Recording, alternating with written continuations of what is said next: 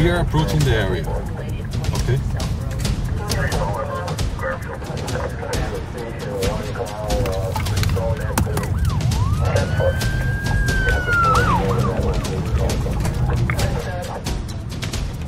Three.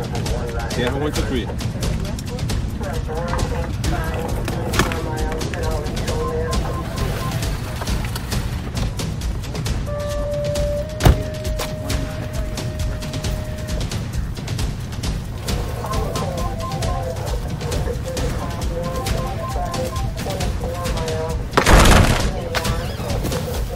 Immigration, immigration.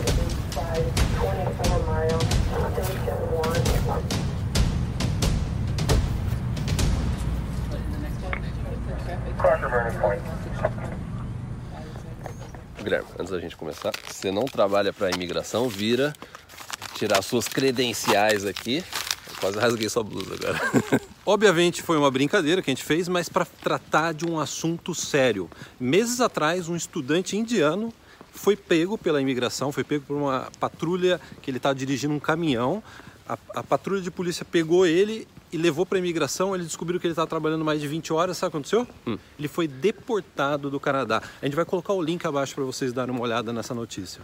E o ponto é que tem gente que acha que, inclusive na época, a gente comentou em uma das lives nossas a respeito desse assunto, que foi, né? Foi um, foi um acontecimento, porque foi pra mídia. Só que as pessoas acham que aquilo é um caso isolado. Mas não, a gente já trabalha nisso há mais de 15, aí quase 15 anos, e a gente já viu isso acontecer diversas vezes, onde estudantes interna- internacionais, eles é, não cumprem a lei da forma que é para ser cumprida. A gente já viu esses casos acontecerem, a gente vai comentar nesse vídeo. Principalmente o relacionado a trabalhar enquanto você tem visto de estudante. Exatamente. A gente mesmo já viu um caso, na época que a gente tinha agência de intercâmbio. A gente teve uma estudante que veio para um programa de estudo mais trabalho. Primeiro você estuda, não existe mais esse programa para É. inglês, né? Sim. Primeiro você estuda inglês e depois você trabalha.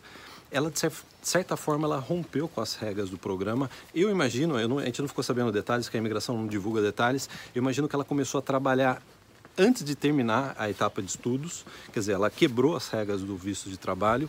A imigração descobriu, a gente também não sabe por como eles descobriram, mas descobriu, entrou em contato com a escola e a escola entrou em contato com a gente para que a gente passasse nome da estudante, endereço, etc. E ela foi deportada do Canadá. Isso já faz alguns anos e, até hoje a gente lembra dessa história ainda. E, e se você assiste aqueles programas do aeroporto, sabe, de borda, você, você, é até, vê, você até vê o porquê que eles encontram essas pessoas. Porque eles têm equipes que vão nos, nos lugares, eles fazem é, assim, Batidas, né? batida em estabelecimentos. E então, assim, a gente já conhece casos de que pessoa teve que sair pela porta do fundo Pô, eu lembro porque a imigração história, chegou cara. na porta da frente. Eu lembro, acabei de lembrar de mais É. uma história. Quando a gente fazia college, uma brasileira chegou assustada na época que eu fazia É. college. Ela falou: o que aconteceu? Eu trabalho numa. lavando prato num restaurante, a imigração Então, entrou. é, foi esse Sabe como que a caso. imigração chegou? É. Ela chegou pela lane, pela aquela rua de trás. Sim, é, é.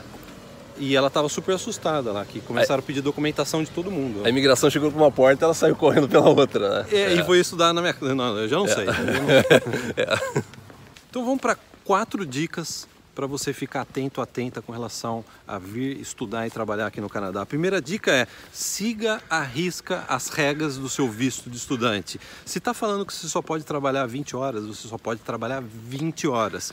Se está falando que você só pode trabalhar no campus, você só pode trabalhar no campus. Aqui no Canadá é tudo seguido de uma forma muito específica É. e correta. né? Se tiver alguma restrição na sua permissão de trabalho, que você pode determinar, é trabalhar em determinados ou empregadores, esse tipo de coisa, fique atento. Porque o ponto é o seguinte: não é responsabilidade da eh, faculdade, não é responsabilidade da agência, isso, é responsabilidade sempre Da da pessoa. pessoa. Sempre vai cair nas costas da pessoa. Não importa que você fale assim, não, mas o cara da agência falou que eu posso, ou o cara do funcionário do college falou isso, não. A responsabilidade disso vai é sua, vai cair nas suas costas.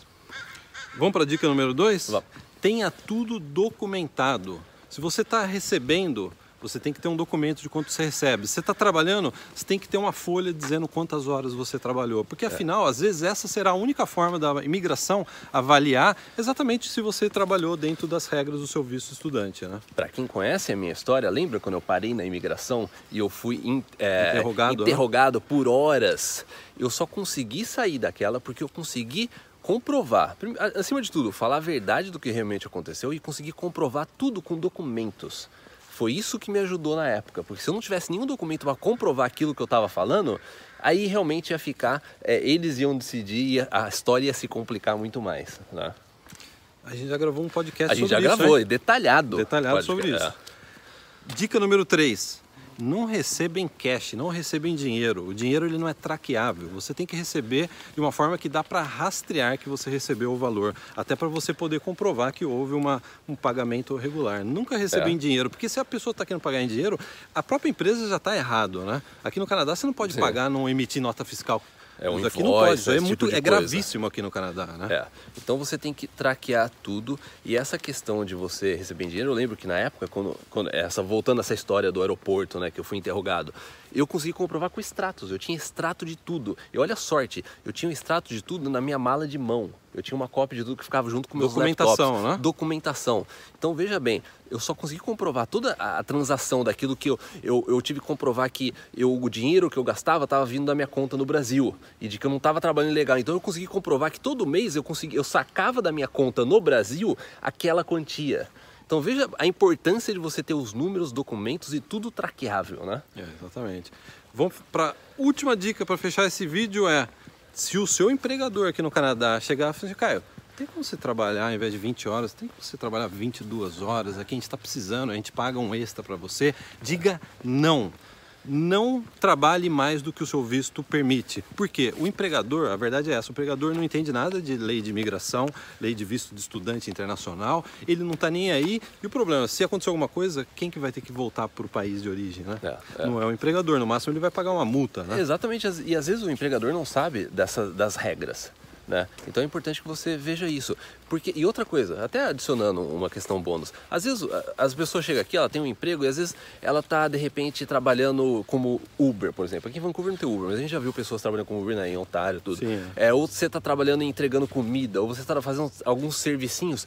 Isso, se a imigração pegar e você falar que você não faz nada, você só está trabalhando naquele emprego que você tem, que você conseguiu comprovar. Você não está e vo- provando o bico e você não faz, né? declara o bico, eles podem simplesmente pegar o seu celular, abrir o aplicativo de um Uber da vida e ver, ó, você fez Acabou. tantas corridas aqui, É. aqui e ali, você Acabou. trabalhou extra. É. Então, isso você precisa ficar muito atento, né? Porque o negócio é o seguinte, Caio, a gente está há quase 15 anos ajudando brasileiros a vir para o Canadá. No seu caso, já há 15 anos. A gente observa, a gente está observando e a gente está vendo brasileiros trabalhar aqui fora das regras do visto de estudante. É. Isso daí é muito grave, então é um alerta para vocês. A gente fez essa brincadeira no começo do vídeo, até para atrair atenção para um botar um tema. medo? Foi bot- botar um medo? Não, para atrair atenção, É, para que é. as pessoas se liguem que aqui no Canadá realmente essa questão, se você está com visto estudante, a, a forma com que você deve trabalhar aqui existem restrições e regras e é responsabilidade sua saber quais são essas regras. Porque imagina só, você ficou no Brasil pensando há anos a vir para o Canadá, você economizou dinheiro, é tudo aí por uma besteira. nem é por mal às vezes. Às vezes né? não é por mal, exatamente, mas por uma besteira, você joga tudo pro ar, vai tudo por água abaixo. Então precisa ficar muito atento, você seguir as leis aqui do Canadá, porque aqui a lei ela é realmente cumprida e cumprida rápida, se você precisa, né? Você gostou da minha atuação, cara? Eu gostei. Como, como, é, po- policial de imigração? Eu acho que ela arrancou mais risadas do que medo. Esse foi o objetivo, dar uma É, exatamente. Então é isso, pessoal. Muito obrigado. Ah, e outra, um recado final. Dia 30 de setembro tem a Masterclass do Plano Canadá. Dia 7 de outubro tem a abertura de inscrições da área VIP. a primeira turma que vai ter acesso ao app da área VIP. Quem não sabe ainda o que é o app da área VIP, volta nos vídeos. Provavelmente o vídeo anterior a gente comentou e no outro vídeo a gente também comentou sobre o app, de alguma forma, né? Sim. Informações do app, o que, que o app pode te ajudar no Plano Canadá. Exatamente. Então, muito obrigado. Se inscreva no canal, deixe seu like, compartilhe esse vídeo. Até o próximo. Tchau, tchau. Para, para, para. para. Oh, oh, nossa, susto.